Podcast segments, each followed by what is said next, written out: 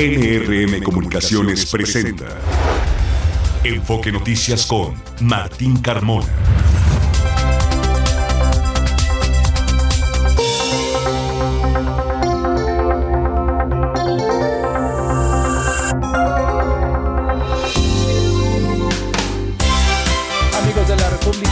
Mexicana, muy buenas tardes, eh, bienvenidos al enlace nacional de Enfoque Noticias. Eh, soy Martín Carmona y a nombre de mi compañera y titular de este espacio informativo, Alicia Salgado, le doy la más cordial bienvenida y le agradezco la sintonía. Tenemos mucho que informarle, mucho que darle a conocer de lo que ha sucedido en México y en la República Mexicana y también en el mundo, algunas circunstancias interesantes allá en los Estados Unidos con la cumbre APEC 2023 que se realiza en la ciudad de San Francisco. Estaremos por supuesto, analizando el tema de lo que es el primer día de actividades en este importante foro eh, económico internacional. Y nos vamos a ir de inmediato con nuestro compañero Jorge Sánchez. Desde hace más de una hora, Jorge, ya casi dos horas, un incendio muy fuerte en calles del centro de la Ciudad de México, incontrolable hasta el momento. Jorge Sánchez, adelante, buenas tardes. Efectivamente, Martín Auditorio de Enfoque Noticias, muy buenas tardes. Es una bodega de zapatos localizada en el centro histórico de la Ciudad de México que se consume desde hace más de dos horas. Eh, bueno, al lugar eh, fue consumido por las llamas, bomberos cerraron varias eh, calles a la redonda para facilitar las maniobras de emergencia. Alrededor de las eh, de 500 personas han sido evacuadas. El incendio inició eh, en el cuarto nivel de un edificio donde se almacena calzado en la calle de Manuel de la Peña y Peña entre Florida, Aztecas y República de Costa Rica en la colina centro, alcaldía Cuauhtémoc. Esto lo informó la Secretaría de Gestión Integral de Riesgos y Protección Civil. Al momento no hay personas. Vamos a escuchar el reporte de autoridades. 500 personas evacuadas, se está trabajando activamente con seguridad ciudadana para que eh, puedan sacar también a todos los ambulantes que tenemos aquí alrededor, que es el principal problema, te digo, para que fluyan rápidamente los, los, los camiones y las pipas la zona ha sido acordonada. Los primeros reportes indican que el fuego comenzó alrededor de las 16 horas de este jueves en un área donde hay cientos de chanclas en los límites del de, barrio Bravo de Tepito, Colonia Morelos. Y te informo que, bueno, hasta el momento el reporte de la Secretaría de Seguridad Ciudadana es que, bueno, se está controlando ya eh, el incendio y bueno, ellos rescataron eh, integrantes del Escuadrón de Rescate de Urgencias Médicas un gatito. Es lo único que están reportando las autoridades. Afortunadamente no hay lesionados hasta el momento es el reporte de la autoridad. Ya se cuenta con elementos del cuerpo de bomberos de las alcaldías de Escaposalco, de la Cuauhtémoc, de Coyoacán, de Iztapalapa, de Tláhuac han llegado también para apoyar, de la Miguel Hidalgo, de la Gustavo Madero de Venustiano Carranza. Prácticamente todos los bomberos disponibles cercanos a la zona y aún un poco más lejanos, como es el caso de Tláhuac, Jorge, acercándose justamente a ese tema. Efectivamente, y bueno, pues se coordinan las autoridades de protección civil e inclusive se hablaba que personal de la Marina eh, se está trasladando al lugar, Martín para también apoyar eh, lo que destacaba Miriam Ursúa, quien escuchábamos la secretaria de la secretaria la secretaria de Gestión Integral y Riesgos y Protección Civil decía el tema de los ambulantes. Jorge, es una zona donde no hay puestos ambulantes movibles, sino que son puestos ambulantes fijos eh, a lo largo de la banqueta de incluso las propias aceras de donde deberían de circular los vehículos, eh, ya no sucede esto, son estructuras grandes, ancladas, a, soldadas incrustadas en el asfalto, que es lo que está justamente, lo decía la, la propia secretaria con algo de desesperación, estamos tratando de quitar los puestos de alrededor para que lleguen los camiones con los camiones cisterna justamente para aportar agua y poder controlar este fuego que corre el riesgo de extenderse a otras plazas comerciales de alrededor.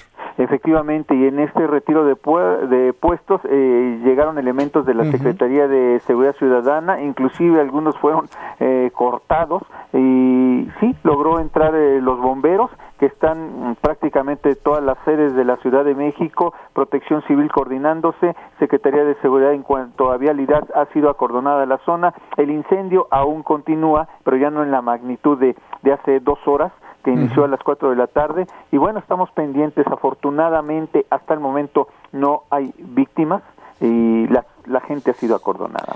Pues estaremos atentos, Jorge, a ver eh, cualquier cosa en cuanto haya más información nos comunicamos. Efectivamente estamos pendientes y bueno, se dice que los comerciantes pues sí fueron evacuados, algunos se resistían, eh, pero bueno, al final de cuentas eh, llegó la cordura y está todo bajo control. De hecho, han tenido ya que estar apoyando también las labores. Hay algunos otros que están queriendo sacar mercancía de sus bodegas por temor a que se extienda. Sí, no, no está fácil al momento la situación allá. Nos volvemos a comunicar, Jorge, más adelante. Estamos pendientes. Buenas, tardes. Y en otra información, vamos a dejar por, por un momento este tema y regresamos en los próximos minutos. Y le informo que el Fondo Monetario Internacional renovó la línea de crédito flexible de México por 35 mil millones de dólares. Esta renovación por dos años más constituye un reconocimiento a la solidez del marco institucional de políticas macroeconómicas, se dio a conocer la Secretaría de Hacienda. El subgobernador del Banco de México, Jonathan Heath, reconoció que no ha acabado la lucha contra la inflación. Esto lo dijo al participar en el foro Rompiendo Barreras, la política monetaria como herramienta para reducir la desigualdad socioeconómica. Escuchemos a Jonathan Heath. Ojalá que haya sido muy claro por qué tenemos que mantener la postura monetaria este, en los niveles restrictivos todavía por un tiempo más. No hemos terminado esta batalla, todavía nos queda mucho trecho por recorrer y si en un momento dado ajustamos ligeramente la tasa, es simplemente un tipo de fine tuning, un ajuste fino, y es simplemente para mantener una postura monetaria restrictiva para seguir en adelante hasta terminar esta lucha contra la inflación. Le comento que habrá tres debates entre candidatos presidenciales, así lo determinó el Instituto Nacional Electoral. Esos eventos serán los días 7, 28 de abril, además del 19 de mayo, esto del próximo 2024. Y el presidente López Obrador se reunió por primera vez con su homólogo chino Xi Jinping, con quien analizó el combate al tráfico de fentanilo, entre otros temas. Esto en el marco del Foro de Cooperación Económica APEC que se realiza ya en San Francisco, California, en los Estados Unidos. Mi compañera Mara Rivera nos tiene más detalles de esta reunión. Adelante, Mara. Buenas tardes. Buenas tardes, Martín, auditorio de Enfoque Noticias. Así es, a las 9.48 horas local, llegó en un convoy de tres, de 10 camionetas blindadas, estas resguardadas por elementos del Servicio Secreto de Estados Unidos al Hotel San Reyes en San Francisco, California. El presidente de México llegó acompañado por los secretarios de la Defensa Nacional, y Crescente Sandoval, de Seguridad y Protección Ciudadana, Rosa Isela Rodríguez y de Marina Rafael Ojeda previo a una reunión con el mandatario del gigante asiático, López Obrador, pues esbozó algunos temas del encuentro en los que destacó precisamente el referido, el del fentanilo, el tráfico el combate al tráfico del fentanilo eh, principalmente. Y por su parte el mandatario chino señaló que hace poco la costa del Pacífico de México eh, sufrió un desastre del huracán que causó pues las pérdidas humanas y materiales quisiera expresarle, le dijo nuevamente en condolencia, China concede gran importancia a la solicitud de México de comprar suministros en respuesta al desastre y las autoridades competentes han ayudado, dijo el presidente de China, urgentemente a México a contactar con las empresas chinas. Estoy convencido de que bajo el firme liderazgo suyo y del gobierno mexicano, las personas en la zona del desastre volverán a la vida normal y reconstruirán sus hogares lo antes posible. Posterior a esta reunión, el presidente López Obrador asistió a un almuerzo que ofreció el mandatario de Estados Unidos, Joe Biden, y después se tomaron la foto oficial eh, que se realizó en la inauguración de este foro de cooperación económica Asia-Pacífico, Martín. Sí, interesante, Mara, ver la foto de todos los presidentes, muy cerquita de él, la presidenta del Perú, Dina Boluarte. Sí, perdón, y, te acuerdas que antes estaba la advertencia de que no iba a posar o que no que no se iba a prestar a, estar en la fotografía, pero así son las cosas. Así son las cosas, los formaron y quedó justito adelante del presidente, bueno, unos eh, tres, tres personajes a la derecha. Mara, estamos en comunicación, gracias. Sí, buenas tardes. Buenas tardes. Son ya las seis de las seis de la tarde con nueve minutos, seis de la tarde con nueve minutos. Y para comentar sobre este tema, establezco contacto vía telefónica con Jerónimo Gutiérrez Fernández, ex embajador de México allá en los Estados Unidos. ¿Cómo está, embajador? Muy buenas tardes. ¿Qué tal? Muy buenas tardes, Martín. Un gusto, por supuesto, y muy buenas tardes también al auditorio. Gracias por estar aquí en Enfoque Noticias. ¿Qué lectura hacemos de este primer día y sobre todo de la participación del presidente o de la presencia del presidente López Obrador? Pues yo empezaría con eso, Martín. Primero, bueno, pues qué bueno que el presidente asiste. Como es público y conocido, no había eh, no ha salido mucho del país ah, eh, ni en reuniones bilaterales y menos en foros multilaterales como es el de APEC. Su séptima eh, Creo que es importante. Creo que es importante que México haya estado representado en esta ocasión por el presidente. incluso a mí me hubiera gustado que hubiera asistido a previas y empezaría diciendo, bueno, pues esa una primera lectura es, es, es digamos, un desarrollo positivo. Sí, un desarrollo positivo. Los temas que abordó y llamó mucho la atención, el que ayer apenas anunciaran que iba a reunirse con el presidente chino, los temas del fentanilo, pero uno hubiera querido también que se hablara mucho más a fondo del tema comercial, sentarse con el, uno de los presidentes de las economías más grandes del mundo, pues se obligaría a hablar de temas comerciales. Yo creo que lo que conocemos por el comunicado de prensa que hubo es que eh, entre los principales temas, sin duda, estuvo el tema de, precursores químicos y específicamente fentanilo, donde se requiere mucha mayor cooperación desde mi punto de vista de China. Incluso el propio presidente Biden eh, se anunció eh, a raíz del encuentro que él tuvo con el premier chino que eh, llegaron a un acuerdo en la materia y era, me parece ser que un tema este, perfectamente esperable, ¿no? Claro, eh, Por otro lado, no, no refleja ese comunicado mucho con respecto al tema comercial. China es uno de los principales socios comerciales de, de México, este debe ser por ahí del segundo, si no me equivoco. Eh, la realidad es que importamos mucho más de China de lo que exportamos eh, pero es un mercado importante. Habrá que estar pendientes eh, también de lo que se haya tratado en las reuniones ministeriales, es decir, a veces los encuentros presidenciales eh, se abordan los temas, vamos a decirlo así, a 60 mil pies de altura. Y es en las ministeriales donde se tocan temas mucho más específicos, en este caso el tema de comercio. Y porque veía el comunicado justamente de la Embajada de China en México y ahí se destacaban los 50 años de relación que se tienen, eh, también eh, el compromiso de seguir elevando la amistad entre los dos países. Creo que le viene bien a México estar pues de buena manera tanto con Estados Unidos como con China. Yo creo que el objetivo, eh, desde mi punto de vista, eh, humildemente, desde mi punto de vista, México tiene una agenda sin duda económica importante con China. Eh, creo que nuestro objetivo principal debe ser este poder crecer y aumentar las exportaciones hacia ese país. Este creo que eso es lo principal. Hay que recordar, Martín, que México fue el último país que dio su aprobación a la entrada de México en la Organización Mundial de Comercio en el año 2000 y creo que es por buenas razones. A mi juicio es porque tenemos, eh, somos, en, dicho llanamente, somos en buena medida por las características de nuestras economías y nuestro comercio, somos, somos en buena medida competidores. eh, y me atrevo a decir que eh, ha sido más difícil las, eh, lograr un incremento sostenido en las exportaciones de México hacia China que lo inverso. Si no me equivoco, las exportaciones de China a México han crecido del orden de 20, 21, 22% anual durante los últimos 15 años y, y las nuestras bastante menos. Entonces, sí esa agenda es importante. Creo que también hay que, eh, digamos, tras bambalinas, eh, de alguna manera está todo, todo el tema que está muy en boga con respecto al nearshoring, este, eh, digamos, e, eso implica sin duda que México pueda aprovechar eh, y sustituir importaciones principalmente a los Estados Unidos provenientes de China, eh, lo cual representa una ventaja. Así es que debo de suponer que también había interés de parte del gobierno chino en abordar ese tema. Desconozco si se tocó, pero creo que en el, en el, también en, el telón de fondo está, está ese, ese aspecto en particular. ¿no? Claro, claro. Eh, vienen también reuniones con el primer ministro de eh, Japón, Fumino Kishida, también con el eh, primer ministro de Canadá, Justin Trudeau, y mañana, pues la estelar, digamos, con el presidente de los Estados Unidos, Joe Biden. ¿Qué esperar de estas tres reuniones que le restan al presidente López Obrador?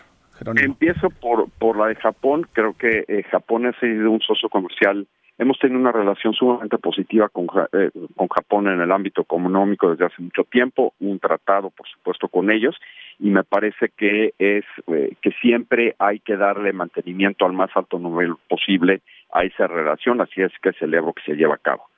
Eh, siento que la reunión con el presidente eh, de Canadá también es obligada, es pues uno de los tres socios de América del Norte, los presidentes tienen la cumbre de líderes de América del Norte, la cual se espera que pueda tener lugar en febrero, alrededor de febrero del año que, entra, así es que me parece que en este tipo de reuniones o foros multilaterales, siempre que asiste el primer, eh, el jefe de Estado, digamos, de México y Canadá, es obligada la reunión, este, también me da mucho gusto y creo que es positivo que se lleve a cabo. Siento que la relación con Canadá no se ha desarrollado en los últimos años a todo su potencial y me parece que es importante. Y por supuesto, la que habrá que poner mucha atención y hay una gran expectativa es al encuentro del presidente López Obrador con el presidente Biden.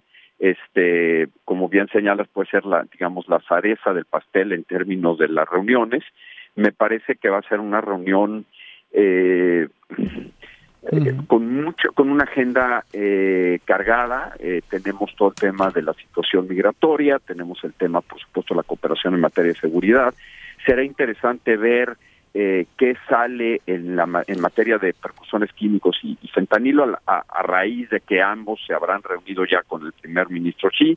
Este, creo que esos son los temas y sobre todo, bueno, también el, el, tema eh, que a mi juicio eh, está muy en boga, como lo comentaba, que es cómo México está aprovechando plenamente o cómo puede aprovechar mejor el, el TEMEC y toda esta reconfiguración de cadenas productivas que se está llevando a cabo en Estados Unidos y que nos representa una ah, oportunidad importante en el, en el ámbito económico. Correcto, pues eh, Jerónimo Gutiérrez, le agradezco, embajador Jerónimo Gutiérrez, le agradezco la conversación y el análisis en este primer día de actividades de la PEC. Seguiremos en comunicación. Por supuesto, como siempre un gusto, Martín. Muy buenas noches al auditorio. Gracias, que le vaya muy bien. Es el ex embajador de México en los Estados Unidos, Jerónimo Gutiérrez, con esta lectura. Por cierto, los cables informativos dicen que una de las incógnitas del encuentro es si los líderes de la PEC, donde las decisiones se toman por consenso, podrán emitir mañana una declaración final dada la diversidad de opiniones en respecto a la guerra de Ucrania y al conflicto en Oriente Medio. Las negociaciones están siendo intensas y aún no se ha llegado a un acuerdo final, aunque los miembros de las diferentes delegaciones llevan días negociando sin parar. Esto informaron algunas fuentes allegadas justamente a la reunión de la APEC. son ya las 6 de la tarde con 17 minutos, momento de ir a una primera pausa, regresamos con más información. Enfoque Noticias con Martín Carmona por Stereo 100, 100.1 de FM y Radio 1000 AM. Continuamos.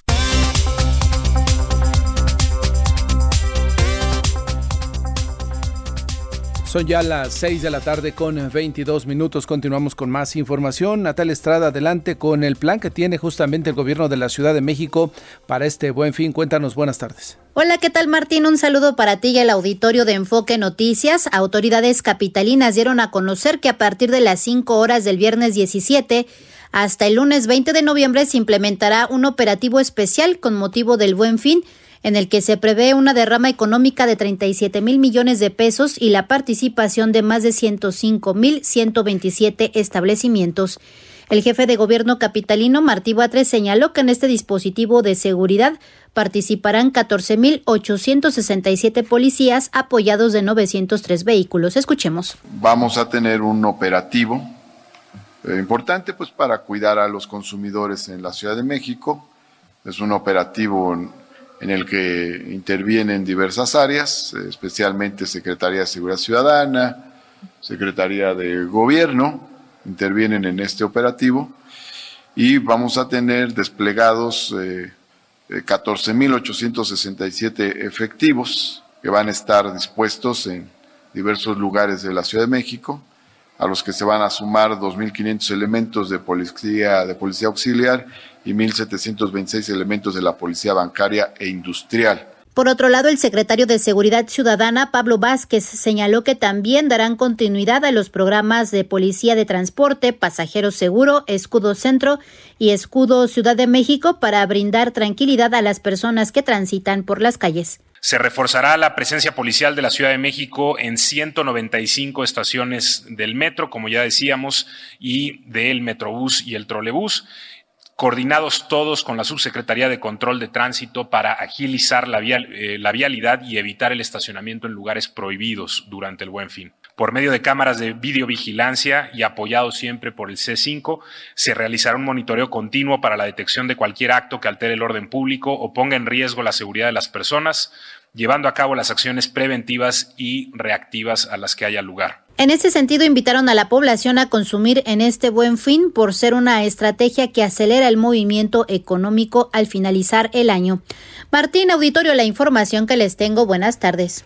Buenas tardes, Natalia. Y un análisis que hizo la firma EY destaca que en este buen fin, 7 de cada 10 mexicanos planean realizar una compra y el 39% de ellos dice que va a gastar más o menos en promedio lo mismo que el año pasado. Un 24% dijo que tiene proyectado desembolsar un poco más, menos de recursos que el 2022 en este buen fin del 2023. ¿Y qué esperan? ¿Cuál es la proyección que tienen en el comercio organizado del país? Está en la línea telefónica Héctor Tejada, presidente de la Concanaco. ¿Cómo está, presidente? Muy buenas tardes. Martín, qué gusto saludarte. Muchísimas gracias por el espacio. Saludo con mucho gusto a tu auditorio y estamos de verdad muy contentos porque estamos por iniciar el buen fin. Ya casi, casi arranca.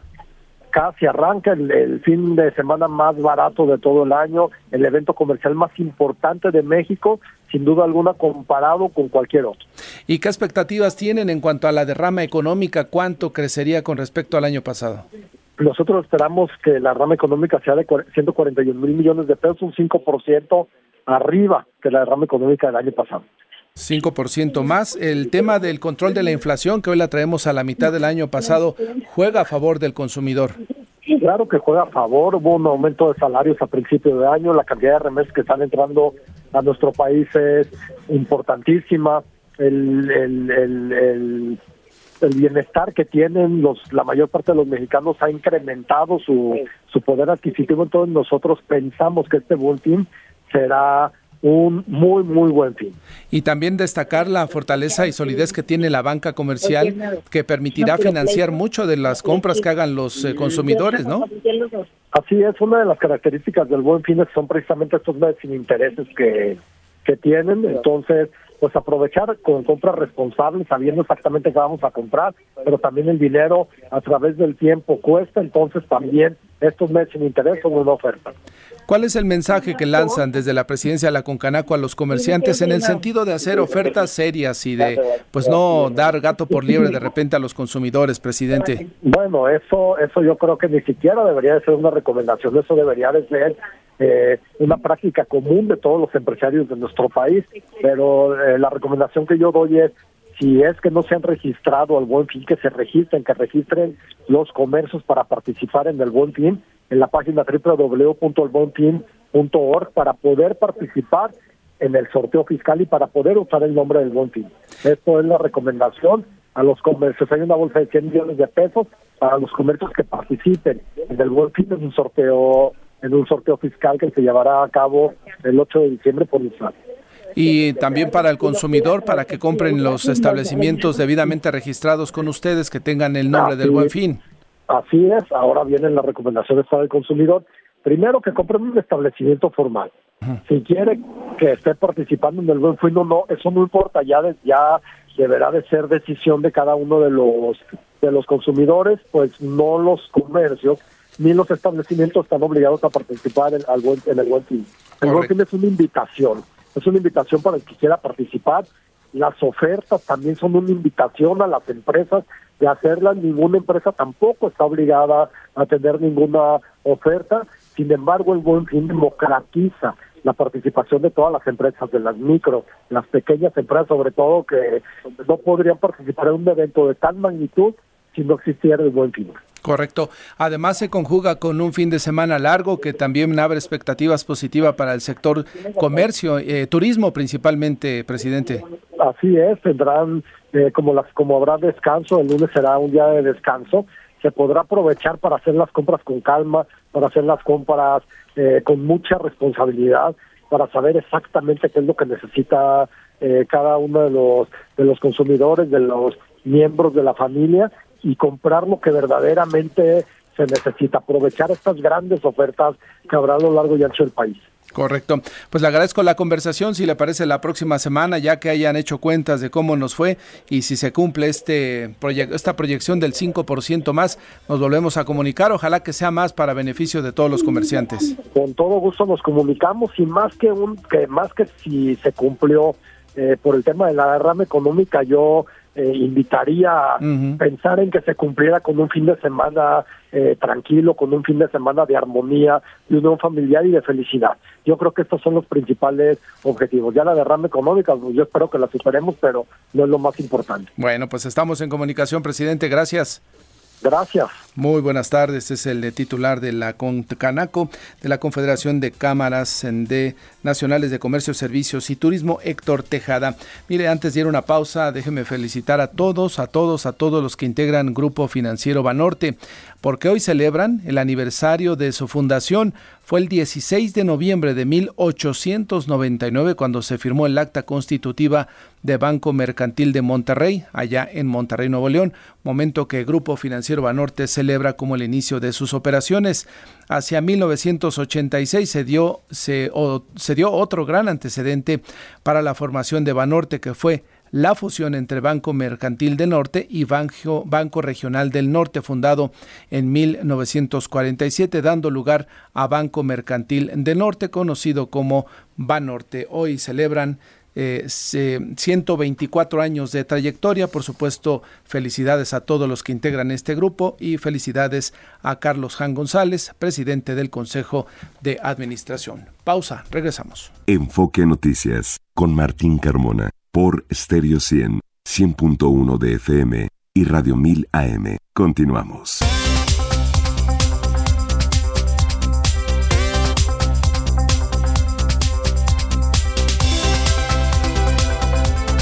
Son ya las 6 de la tarde con 35 minutos y Grupo Bimbo, la panificadora líder a nivel mundial, realizó en México su cumbre global de sustentabilidad. En este encuentro asistieron los principales actores de la cadena de valor de la empresa con los que acordó buscar soluciones para enfrentar los retos globales de la empresa y además se presentaron mejores prácticas. Se informó que eh, y Grupo Bimbo, como parte de esta actividad, dio a conocer que 92% de su energía eléctrica a nivel global ya proviene de fuentes renovables como el sol y el viento. Además, ratificó su compromiso para que eh, hacia el 2025 el 100% de la energía eléctrica que utilicen todas las plantas, oficinas y todo lo eh, que tiene que ver con Grupo Bimbo pueda ser ya totalmente renovado, renovable, parte del compromiso que asumió esta empresa mexicana de nivel global. Son ya las 6 de la tarde con 36 minutos. Saludo en la línea telefónica al licenciado Luis Monterrubio. Él es abogado de la concesionaria La Venta Diamante. ¿Cómo estás, eh, Luis? Muy buenas tardes. Muy buenas tardes, Martín. Te saludo a ti y a tu auditorio. Gracias por estar esta tarde. Cuéntanos, porque no olvidamos lo que sucedió allá en Acapulco hace unos días y que de alguna manera viene a relacionarse con una problemática que eh, hay justamente con este tramo de la carretera viaducto La Venta Diamante para que el auditorio lo identifique. Es esta recta que llega directamente a la zona Diamante, a la zona afectada hoy por hoy allá en Acapulco. Pues sí, Martín, este fue algo sorpresivo para nosotros. Este, te cuento rápidamente, 25 de abril eh, eh, se emite un decreto expropiatorio, este, alegando el, Estado una supuesta falta de mantenimiento a la carretera y para el 28 de abril se hizo una toma de posición, este, utilizando la fuerza eh, pública para para apropiarse de la de la carretera. El punto aquí importante es que este pues las reglas de la concesión establecían una serie de mecanismos en caso de que hubiera diferencias inclusive de este tipo y esas reglas que fueron impuestas por por el gobierno local este no se cumplieron la regla consistía en que si había diferencias eh, eh, se sometían a la discusión de las partes y las partes no llegaban a un acuerdo eh, si, se iniciaba un procedimiento ante las autoridades locales a fin de determinar si había habido o no incumplimiento. Este ese proceso pues es lo que la Constitución mexicana refiere como el derecho de audiencia y, y, y fue que fue que no se llevó este simplemente el Consejo Técnico de, de, Transporte y Vialidad del Estado decidió este, llevar a cabo este rescate con base en un procedimiento ex, eh, express que iniciaron ellos en donde nunca fuimos nunca participamos este y llegamos con esta conclusión o sea, nunca se les llamó y les dijo, a ver, ustedes están faltando a esto que dice en el título de concesión, que es dar mantenimiento, que es eh, garantizar la seguridad de los que ahí circulan, sino que llegaron y dijeron, ustedes están faltando sin presentar pruebas. ¿Presentaron alguna prueba, algún estudio, algún análisis de que estaba faltando a esto, licenciado?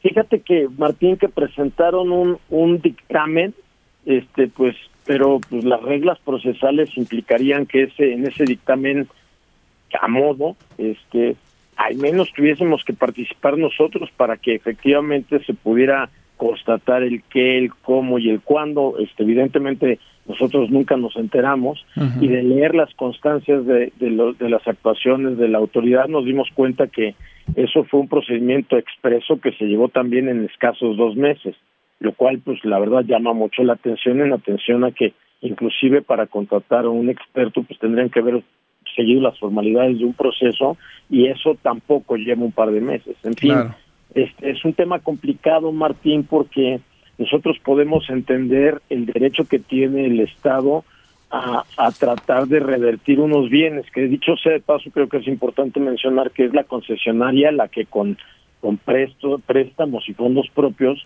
construye este viaducto, este, y de ese viaducto todavía hay algunos miles de, de millones de pesos que amortizar.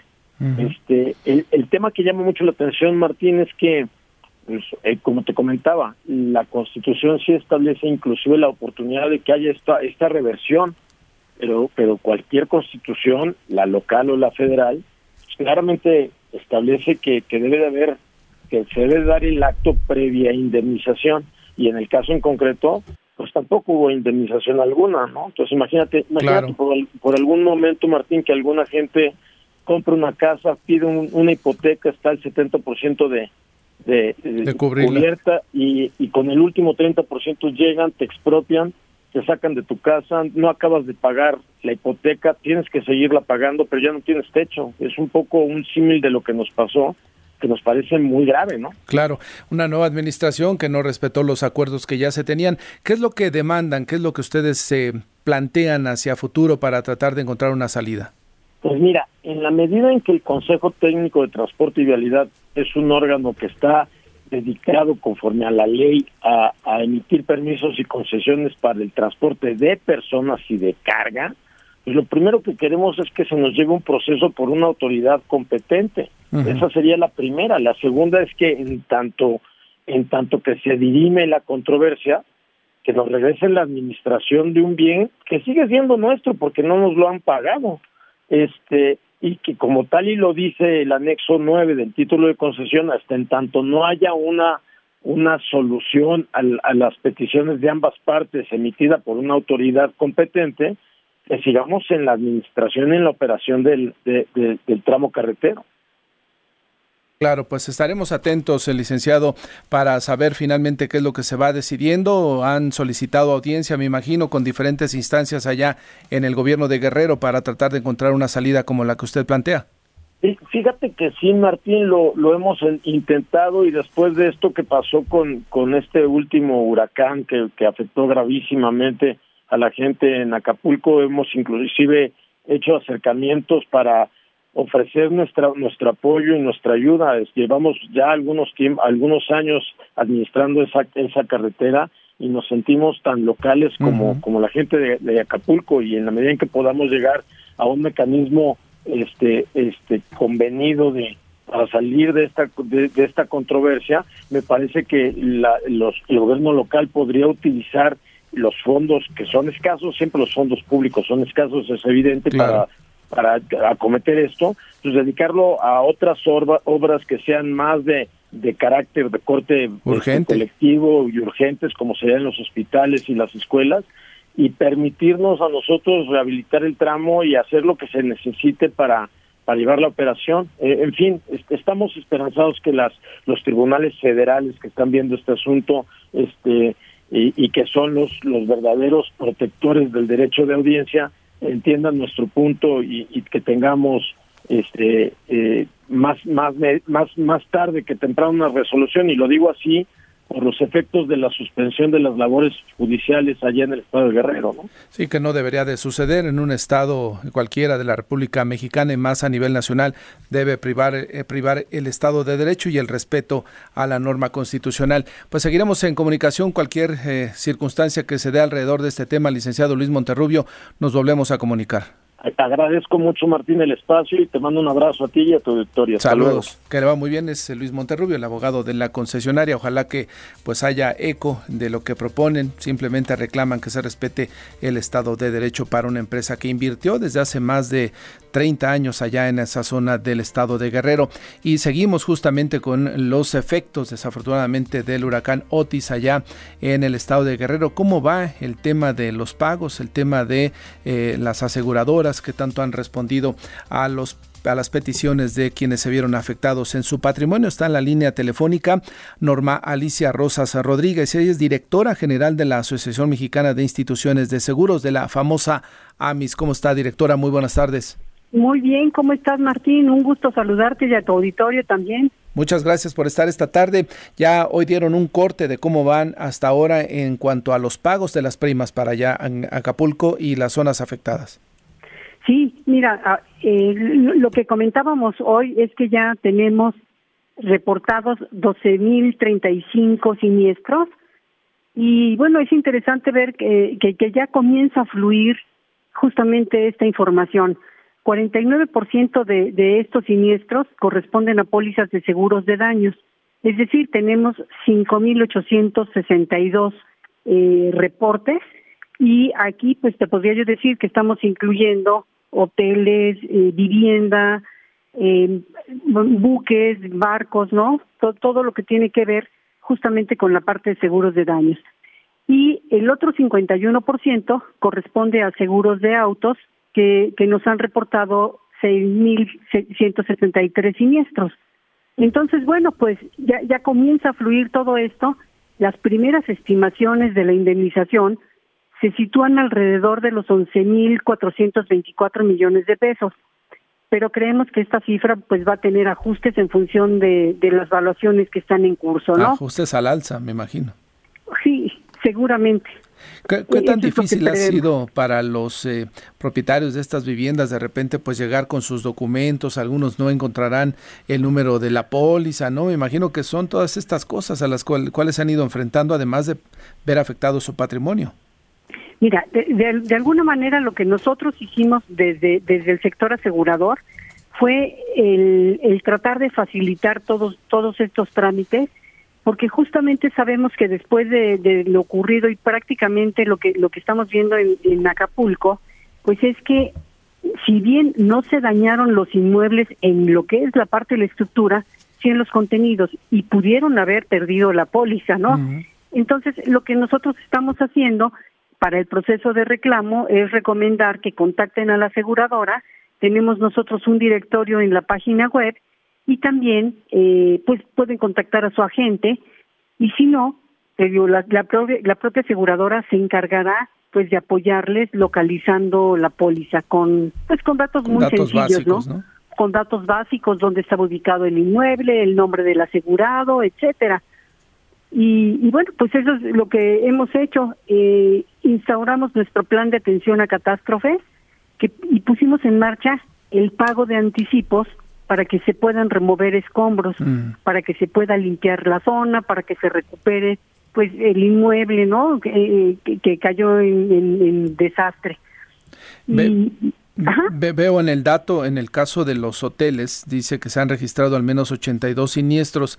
Hasta ahora se han dado anticipos, lo que usted ya comentaba, 58 millones de pesos para los hoteles nada más, pero el daño, según las estimaciones, podría superar los 2.122 millones de pesos. Exactamente. Exactamente. Pero no son nada más 82 hoteles, creo, los afectados, no son un poquito más. No sé si el resto quizá no tenía eh, el seguro correspondiente.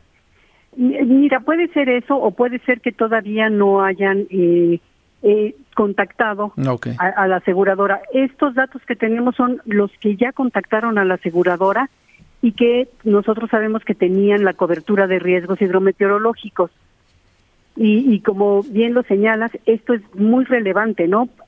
Porque justamente lo que se estaba cubriendo era el riesgo de huracán. Entonces, eh, se, se debía contar con esta cobertura.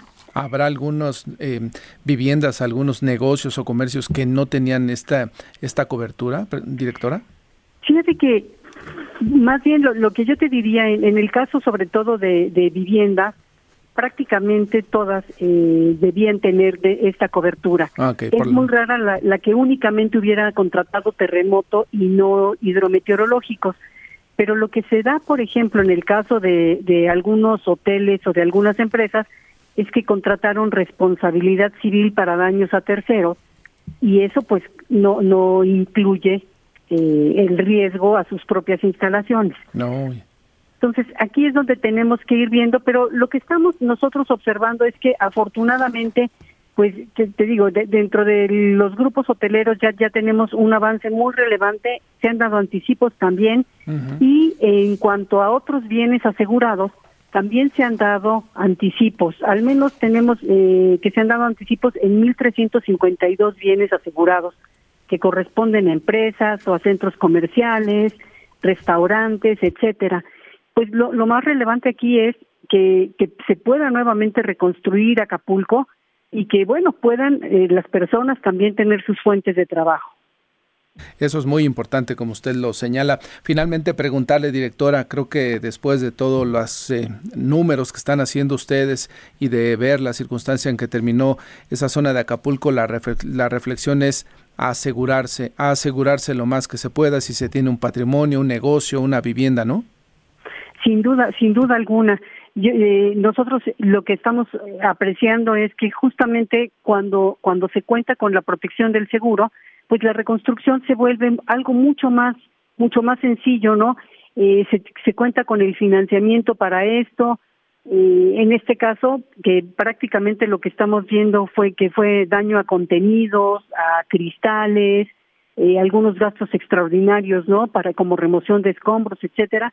Pues se tiene eh, la, la, facilidad para poder reaccionar mucho mejor y recuperarse ante el desastre, ¿no? Cuando se tiene un instrumento como el seguro. Totalmente. Pues le agradezco el que haya conversado con el auditorio, que nos dé esta información y sobre todo la reflexión de más vale estar, prevenir que lamentar. Exactamente. Muchísimas gracias, Martín.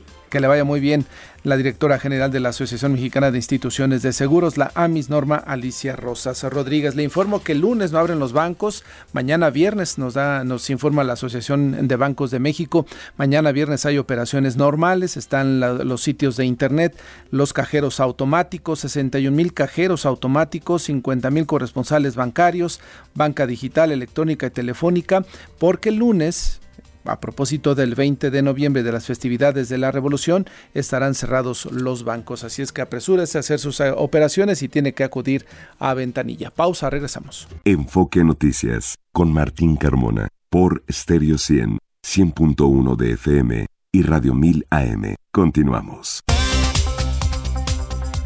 Y vamos ahora a escuchar a nuestra compañera Alicia Salgado en esta entrevista que realizó allá en el marco de la Expo Transporte Ampact que se realizó en Guadalajara, Jalisco, donde estuvo participando. Adelante Alicia, te escuchamos. Es siempre un enorme placer platicar con empresarios jóvenes y él es el director de operaciones de Pacar México. Pacar administra dos grandes marcas, una inglesa y una holandesa. La más conocida es Kenworth yo la conozco más, la otra es muy nueva, ¿no, Javier? ¿Qué tal? Muchas gracias, Alicia. De que la traen a México. Sí, totalmente. Es el lanzamiento del año de DAF. DAF es una empresa de vehículos cabina sobre motor o chatos, como le decimos coloquialmente, y es una empresa que también está por cumplir 100 años pronto en su historia como parte de DAF, y Kenworth cumple 100 años eh, justo ahora en 2023 y lo estamos celebrando justo ahorita arriba de un eh, tractocamión edición especial centenario. Ay, hasta parece de tequila. Sí, sí, Edición especial centenario. Es que están muy personalizados. Estamos en la parte de atrás, déjenme describir, de eh, la cabina de este tractocamión, que es impresionante, pero es prácticamente una suite, una suite pequeña para una persona, ¿no? Sí. Y es muy cómoda. Eh, tiene horno de microondas, televisión, refrigerador em, y todas las comodidades. ¿Por qué? Para nosotros los operadores son los héroes del camino, quienes estuvieron día a día llevando alimentos, llevando medicinas, moviendo cualquier mercancía. Invito a la audiencia que piense lo primero que tenga enfrente de ellos ahorita y llegó en un camión en algún momento de su cadena logística. Entonces, para ellos, lo menos que podemos hacer es pensar cómo van a poder tener la mejor calidad de vida y la mejor habitabilidad dentro de este vehículo. Finalmente, un camión de carga es un vehículo de trabajo, de capital, es, una microempresa en ruedas. Y para eso nosotros tenemos que pensar cómo podemos darle ese eh, ambiente, ese ecosistema al operador para que él pueda pasar tiempo cómodo, trabajar descansado y con eso tener unidades más seguras en la carretera con operadores totalmente atentos. Ahora, ¿ese tipo de vehículos lo compran al mayoreo, o sea, las empresas grandes, o los compran también eh, jugadores individuales? Las dos. Es que me, llamó la atención, ¿cuánta gente quiere subirse? Y son hombres camión. Sí, sí, definitivamente es un, proyecto, es un producto muy popular. Este tractocamión es, es parte de una identidad, de un estilo de vida donde tenemos eh, hombres camión que dicen, yo lo quiero porque yo lo quiero manejar, pero a la vez es un producto altamente aerodinámico, altamente eficiente, que es muy atractivo para eficientar la logística de las flotas de nuestro país. En nuestras carreteras, yo te invito a que consideres, veas cuántos tractocamiones estás viendo y un gran número de ellos son, Kenworth y en especial de este modelo, el 680. Ahora, ustedes producen en México, tienen una planta en México. ¿En qué condiciones eh, regulatorias, legales, crees que podría mejorar el uso de este tipo de tecnologías? Atrás estábamos viendo el naranja. Es una gran empresa mexicana, Trayecto, que, eh, o, que te va a comprar muchos de esos, pero es el, primer eléctrico. Es un tractocamión eléctrico, es correcto. ¿Es inglés? ¿Es mexicano? Ese es mexicano, es, es un vehículo que tiene, está hecho en México, tiene un tren motriz eléctrico. Sí, desde 2019 nosotros hacemos eh, vehículos de carga en Mexicali, Baja California, principalmente para el mercado americano. Sin embargo, desde este año esas unidades ya empezaron a rodar en nuestro país y es un compromiso esa descarbonización que queremos promover en el medio ambiente. Hay distintas tecnologías para lograrlo y definitivamente tiene que ser una transición eh, paulatina, congruente con la infraestructura que tenemos, eh, pero sí, ya, ya es una realidad. Los vehículos eléctricos ya existen, tenemos un equipo de ingeniería de más de 400 personas trabajando en ello día a día y el reto que nosotros tenemos es trabajar con las empresas. Pero ese vehículo es cero emisiones. Cero emisiones. A ver, cuéntame por qué. O sea, tiene capacidad de autonomía para transitar trayectos largos. Eh, hay empresas que tienen un grado de especialización impresionante, ¿no? Nueve empresas y cada una se dedica a algo diferente. Sí. En, nosotros, como vemos, es esta ruta cero emisiones donde empezamos con el diésel de trabajo sufre, migramos al gas natural vehicular, que es una gran opción. Que aquí vemos varios. Justo, tenemos eh, una reducción de emisiones de partículas y gas de efecto invernadero de más del 50% en un vehículo a gas natural, en donde eh, tiene un tiempo de recarga muy eficiente, 27 minutos, que es incluso más rápido que recargar un vehículo a diésel. ¿Cuánto tarda un vehículo? 30 minutos más o menos, es 10% menos. ¿De qué tamaño es su tanque? Es, es igualito, tiene la misma autonomía que un vehículo a diésel. Entonces la autonomía no se pierde, el vehículo es muy seguro, los vehículos a gas natural, hay una confusión, yo diría normal entre muchas personas que confunden el gas LP con el natural. Sin embargo, este tiene condiciones diferentes e inferiores de flamabilidad.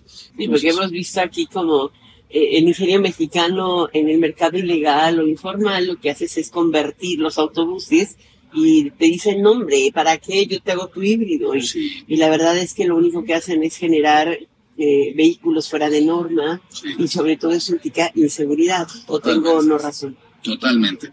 Nosotros lo que queremos es que haya vehículos más seguros y con la mayor calidad circulando en las calles de nuestro país, de cualquier marca. Entonces, parte de lo que fomentamos es cómo vamos a proponer actualizaciones en las normas y en la infraestructura para que estas unidades lleguen a nuestras carreteras y a nuestras calles. Muchísimas gracias por estar con nosotros, Javier Valadez. Es un placer. Al contrario. Gracias, Alicia, y te invitamos a seguir conociendo más de las tecnologías y gracias por compartirlo con Vamos a seguirlo haciendo. Además, gracias por estar en Enfoque Noticias y por charlarnos cómo se vive en un eh, tractocamión de esa naturaleza y cómo estamos, sí, caminando en materia tecnológica y de oferta hacia cero emisiones. Falta que el regulador se ponga y sobre todo la Semarnat, la Secretaría de Economía, la Secretaría de Transporte, el presidente, que se pongan la cachucha. Muchísimas gracias. Muchas gracias, Alicia. Gracias Alicia, gracias a usted por su atención y le informo que sigue desafortunadamente el incendio, sigue encendido, dice Miriam Mursúa, la secretaria de Protección Civil, que continúan los trabajos para combatir este incendio allá en el centro de la ciudad. A nombre de todo el equipo y a nombre de Alicia Salgado, titular de este espacio informativo, le agradezco su atención. Soy Martín Carmona, hasta la próxima.